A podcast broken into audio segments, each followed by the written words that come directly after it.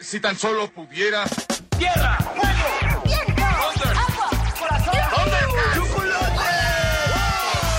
Cartuneando. Soy el marajá de poca Tengo un cañón en el cerebro. ¿Mataron a Kenny? ¿En serio? ¿Dónde está? Cartuneando.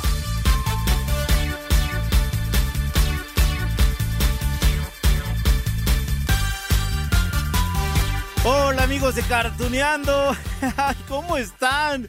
Oigan, ah, antes de que cualquier otra cosa pase, ay, les quiero agradecer desde el fondo de mi corazón todas, todas, todas las porras, ay, los mensajes tan padres por los 100 episodios que cumplimos y que celebramos, ya saben, con esas entrevistas archirrequete contra ultra especiales.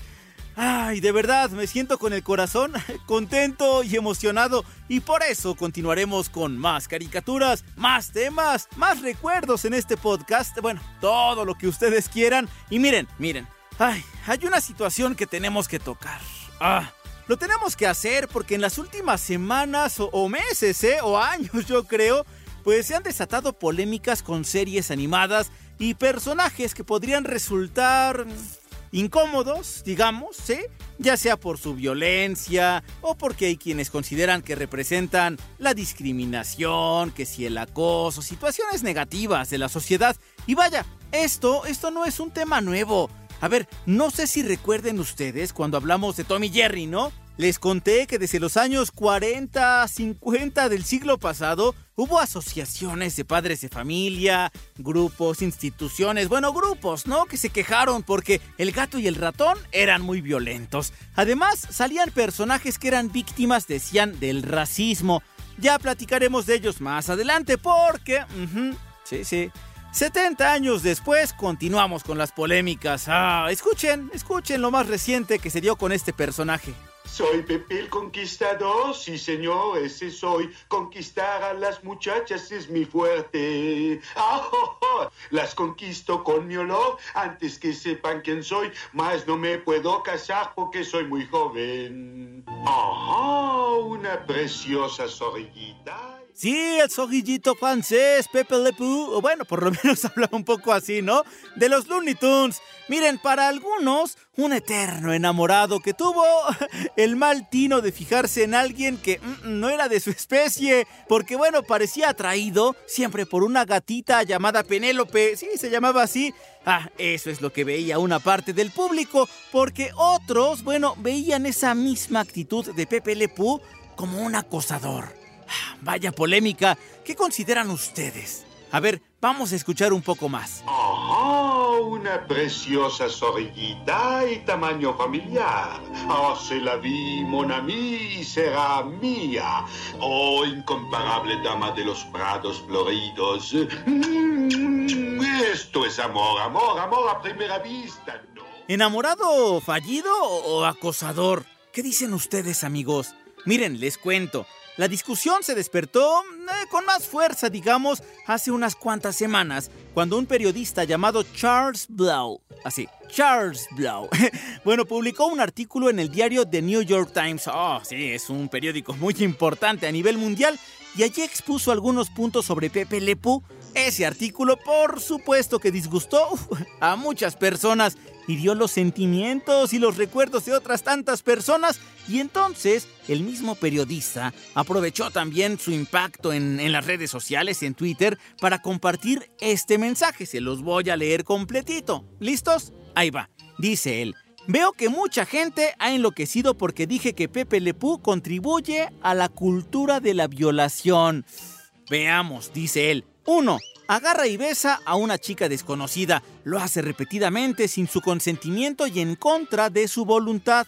2. Ella lucha con, con fuerza para alejarse de él, pero él no la deja ir. 3. Cierra la puerta para evitar que huya. Esto, esto enseñó a los niños que un no en realidad no significa un no, sino que todo es parte de un juego o una línea de partida para un juego de poder. Enseñó que superar las objeciones físicas de una mujer era algo normal, adorable y divertido. Eso, repito, lo está diciendo entonces en su Twitter este periodista, ¿no? Y continúa, ni siquiera le dieron a la mujer la habilidad de hablar. bueno, todo eso marcaba el mensaje en Twitter, ya les decía del periodista que les comenté. A ver, a ver, a ver, ya que escuchamos esto, vamos a repasar una escena más de ese zorrillito, pues para tratar de conectarlo. A ver, veamos. Oh, yo he sentido esta emoción llegar al fondo de mi alma. Mm, Oh, princesa encantada, eres más deliciosa que una ensalada, pero yo soy la col que le falta a esta ensalada. Mm. Les pregunto otra vez, ¿qué piensan? ¿Para ustedes Pepe Le Pew mm, simboliza el acoso? ¿O simplemente era un zorrillito enamorado de la criatura equivocada? Ay, ay, ay. Quizás resulta difícil, ¿no? Dar una opinión al respecto. Y lo que hice, miren, hace unos días fue poner un par de encuestas sobre este tema. Una en Twitter, la otra en Instagram. Pregunté si consideraban a Pepe Le Pew como un símbolo del acoso. Y miren, la mayoría de las personas que me contestaron dijeron que, mm, mm, que no que no es acosador, que simplemente era un enamorado, un personaje animado y que, que, no había que exagerar, ¿no? Pero también me llamó la atención que algunas personas escribieron que sí lo veían así, en serio, que de hecho no les gustaban sus caricaturas, que, les desesperaba. Es más, miren, les voy a compartir un mensaje que nos puede ayudar quizá un poco a comprender un poco más, ¿no? Me lo mandó en Twitter un usuario que se llama arroba Paco Gabo. En realidad se llama Francisco. Dice así. Recuerdo muy bien el día que mi madre me dijo, recuerda que esa es una caricatura. En la vida real no puedes besar ni tocar a la fuerza a una mujer. Yo tenía como siete años. Sus palabras y su educación, al igual que la de mi padre, me hicieron respetar más a las mujeres. Vaya, aplausos. Sí, claro. Me gustó ese mensaje, amigos, porque las caricaturas pueden mostrarnos, miren, todo tipo de personajes, ¿no? Unos que son entrañables, ¡ay, adorables! Unos, vaya, que nos inspiran. Ya hemos hablado aquí en Cartuneando con algunos actores y actrices de doblaje, ¿no? Que nos cuentan que se les han acercado jóvenes para agradecerles porque el personaje que interpretaron los inspiró a ser mejores o, o a no dejarse vencer y claro, habrá otros personajes totalmente oh, despreciables o con actitudes que, que, no podemos copiar, no tendríamos que copiar para nada. Es más, bueno, es que debemos entender que son personajes de la ficción, personajes que nos divierten o que nos despiertan algún sentimiento, inclusive desprecio. Y eso también sirve, en serio, sirve para exhibir las malas actitudes de la sociedad algo como hicieron los Simpson desde hace más de 30 años. Sí, la familia María de Springfield surgió como una crítica a la sociedad norteamericana. No estoy de acuerdo con esta política de matar a Bart, pero sí estoy de acuerdo con esta política de matar a Selma. Me inculpo de un asalto, pero me encanta eso del recorte a los impuestos. Y los resultados son 100% por Bob Patiño, 1% por el alcalde Diamante, con 1%.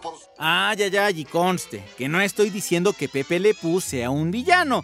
Al menos, miren, yo no lo pienso así. Pero también es un hecho que la sociedad cambia. Igual que los ojos con los que vemos las series de antaño, ¿no?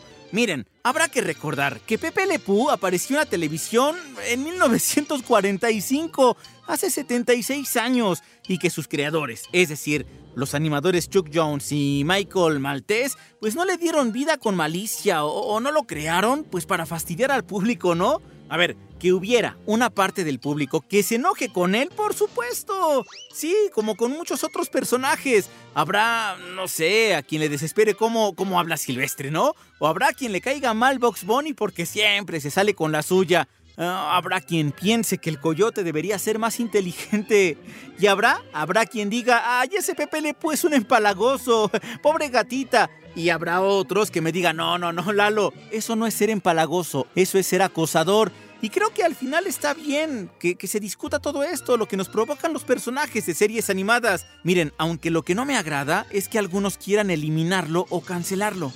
Lo malo con Pepe Le Pew es que ah, todo parece indicar que ya no lo vamos a ver en la siguiente película de Space Jam.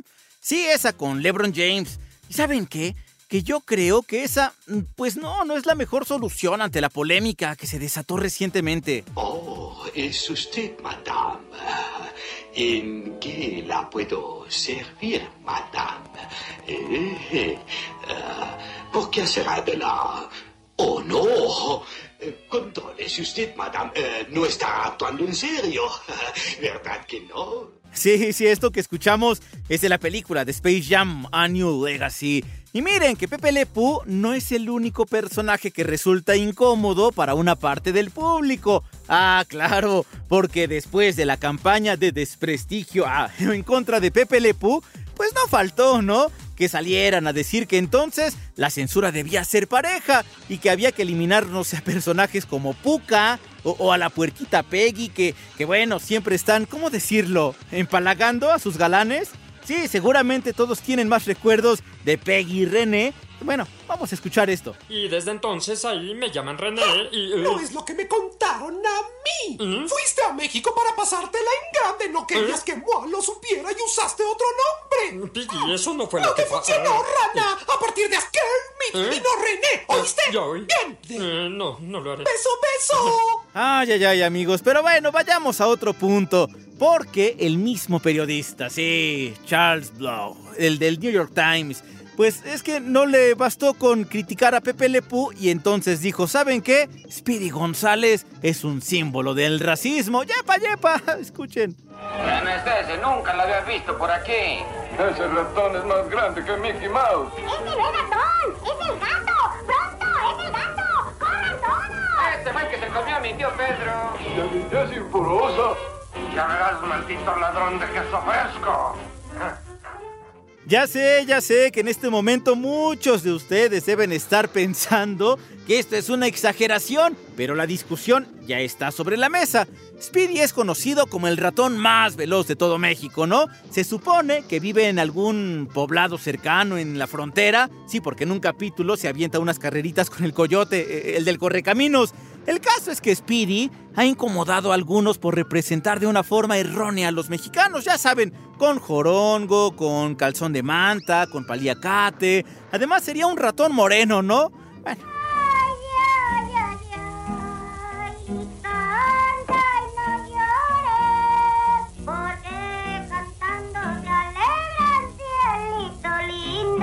Ese puede ser el ratón más veloz de todo México, pero nunca pensó encontrarse al más inteligente felino de todo México. ok, aceptemos que Speedy González es la representación de un montón de estereotipos de los elementos mexicanos. Fue creado en 1953, hace casi 70 años, y que además se trata de una caricatura de un personaje de ficción creado para divertir. Ahora que también los pongo en contexto, amigos de Cartuneando, para eso es este podcast. Debería comentarles que cuando Cartoon Network compró los derechos de este ratón, decidió archivar, sí, tener guardado a este personaje por justamente esta imagen estereotipada que ofrece de los mexicanos. Sin embargo, hay una página web que se llama Hispanic Online que recolectó firmas para, digamos, liberar a este personaje, ¿no? A pesar de que muestra a los ratones mexicanos así como unos vagos, pues dijeron, pues no, es una caricatura. Es que tienes que usar la imaginación, pelón. Iré a mi casa a ver una buena película. Debe ser hermoso poder ser tan rico. Yo no sé de ti, pero veo una película muy graciosa. una caricatura muy chusca. ¿Qué ves, Speedy? ¿Qué clase de caricatura?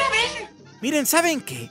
Ah, que yo creo que el error actual es que todo, hasta las situaciones, pues que antes eran inocentes, ahora se toman con otro sentido. Pero repito, a mí, a mí no me molesta que digan que Speedy González es mexicano. Digo, Godzilla es japonés y no veo que haya protestas en Japón por decir que, que en aquel país los representa un monstruo, ¿no? Por decir, pues uno. Toma asiento. Mira el televisor detenidamente y ya lo verás. Todo el mundo sabe que la criatura más boba en la tierra siempre ha sido el pato. Y la más lista el ratón. Para mostrar lo que te digo, imagínate en los tiempos de Robin Hood en las islas inglesas. Un pato que pensó que era Robin Hood y trataba de probarlo.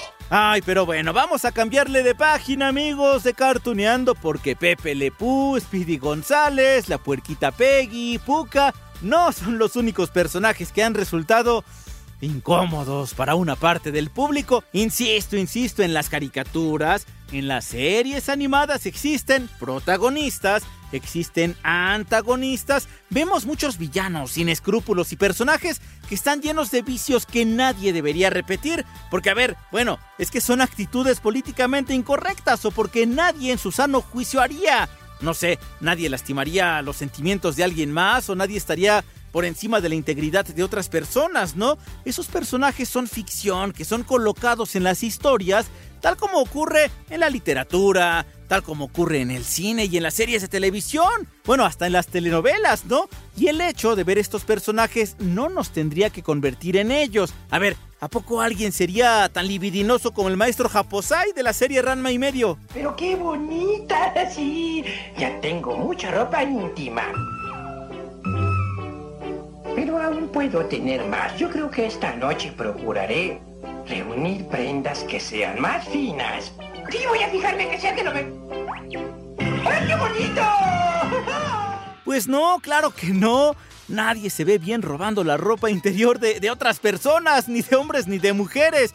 Y el hecho de que traiga a colación al maestro Japosai, pues no es algo fortuito. Mm -mm, no es una ocurrencia, sino más bien es que con todo este movimiento actual de tachar todo lo que vemos en la televisión, pues seguramente vendrán ataques a estos personajes que veíamos cuando éramos niños o que los seguimos viendo.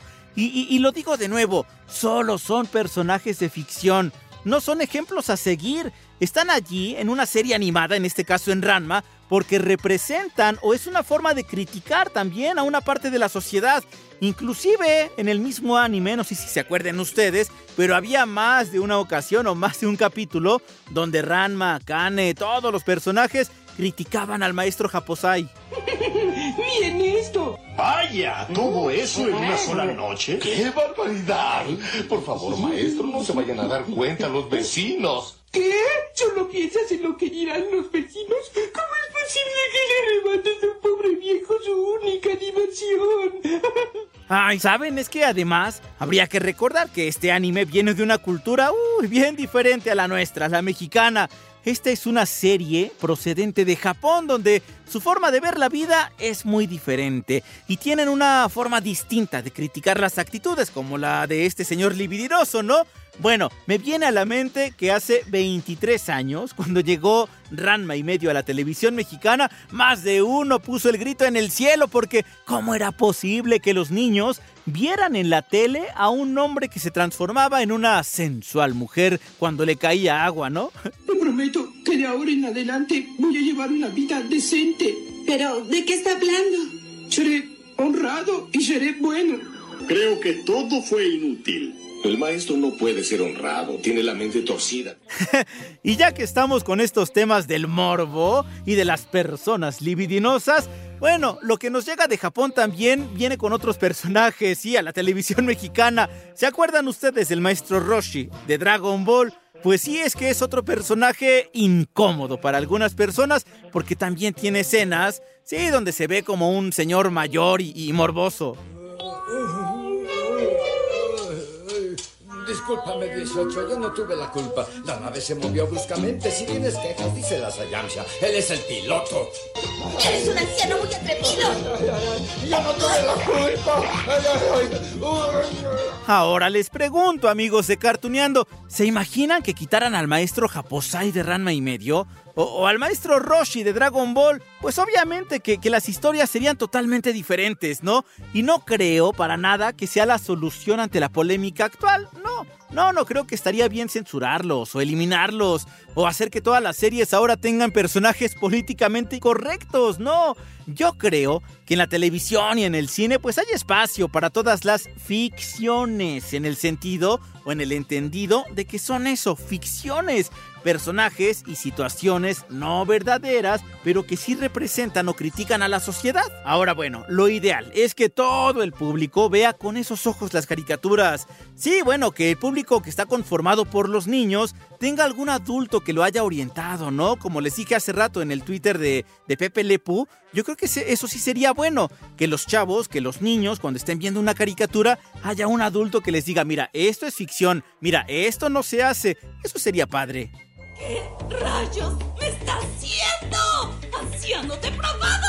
¿Qué pasó? Acabas de rebotar tu perversidad. Pero no temas, yo eliminaré esa gran perversidad que te rodea. ¡Veo más perversidad! Maestro Roshi está aquí. Ok, amigos, pasemos a otro tipo de personajes incómodos. Ay, es que hasta me da no sé qué decirles así. Que han tenido inclusive que ser modificados porque una parte del público se molestó por la forma en la que estaban representados. Y me refiero a Apu y al Dr. Hibbert de Los Simpson. Miren, esta serie surgió hace 32 años, ya les decía hace rato, ¿no? Con el objetivo de hacer evidentes los vicios y los errores de la sociedad. Por eso vemos a tantos personajes que, que nos caerían mal en la vida real, ¿no? Muchos borrachos, muchos patanes. Se trata de una serie animada, amigos, y era una crítica social.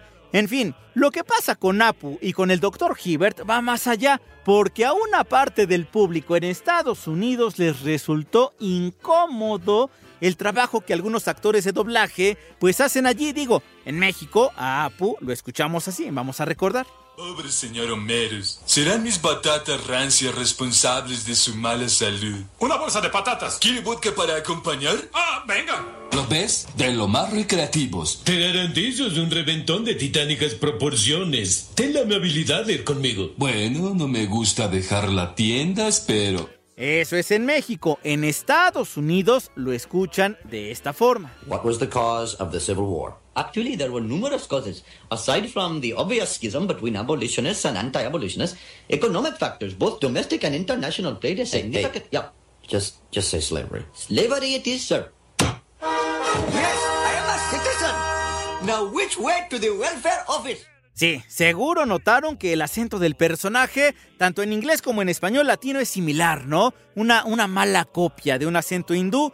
Y eso molestó, les decía una parte del público en los años más recientes. Vaya, la molestia llegó al punto que en el 2017, o sea, ya tiene sus añitos, hubo un cómico que se llama Hari Kondabolu.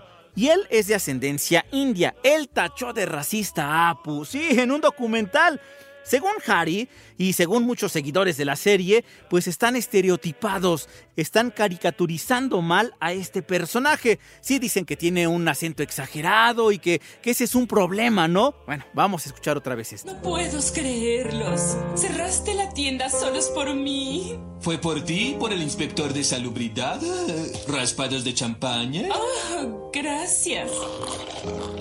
Eso te dejará muy bien preparadas. ¿Cómo va el asunto de la tribu? ¿Hay bebito?